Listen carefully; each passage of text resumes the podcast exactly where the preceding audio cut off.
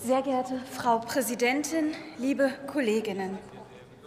Nächsten Monat jährt sich der chaotische Abzug der Streitkräfte aus Afghanistan zum ersten Mal. Seit diesem Tag laufen die Uhren rückwärts.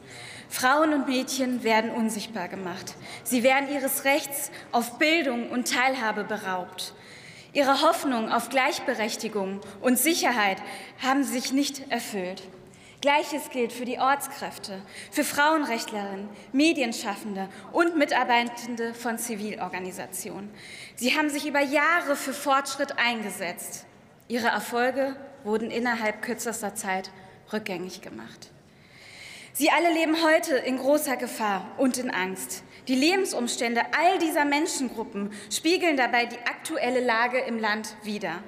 Der Alltag und das Leben in Afghanistan ist von Verzweiflung und Hoffnungslosigkeit geprägt.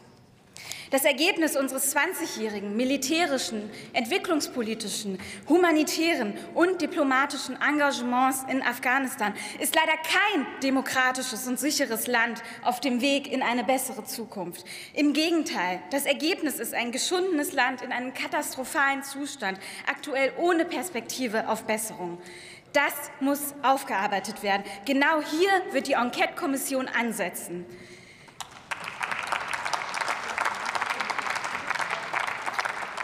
Sie wird einen Teil dazu beitragen, dass wir unser Versprechen einlösen, dass wir Verantwortung übernehmen und dass wir Afghanistan nicht vergessen. Wir werden systematisch und selbstkritisch analysieren, wie es zu diesem schweren Versagen auf verschiedenen Ebenen kommen konnte. Dazu werden wir mit Hilfe von Wissenschaftlerinnen und Menschen aus der Praxis die verschiedenen Strukturen und Prozesse beleuchten. Wir werden die Fehler, die wir gemacht haben, erkennen und benennen.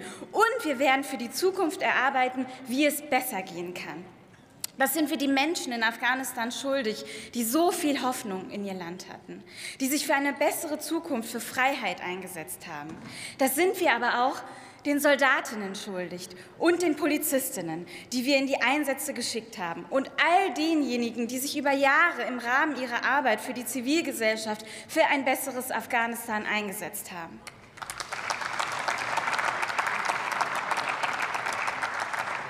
Liebe Kolleginnen, zur Wahrheit gehört leider auch dazu, die Enquete-Kommission wird viel zurückblicken und die Lehren, die wir daraus für die Zukunft ziehen, helfen aktuell nicht. Nicht gegen die Taliban und nicht gegen die dramatischen Auswirkungen des Erdbebens. Wir müssen zukünftig also auch dem anderen Teil unserer Verantwortung nachkommen und den Menschen in Afghanistan in ihrer aktuellen Lage helfen, besonders den Frauen und Mädchen, den Medienschaffenden und den kritischen Stimmen im Land. Ihnen gebührt unsere volle Unterstützung, denn Sie sind die einzige Hoffnung.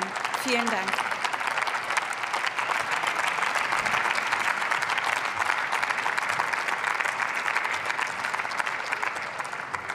Dr. Johann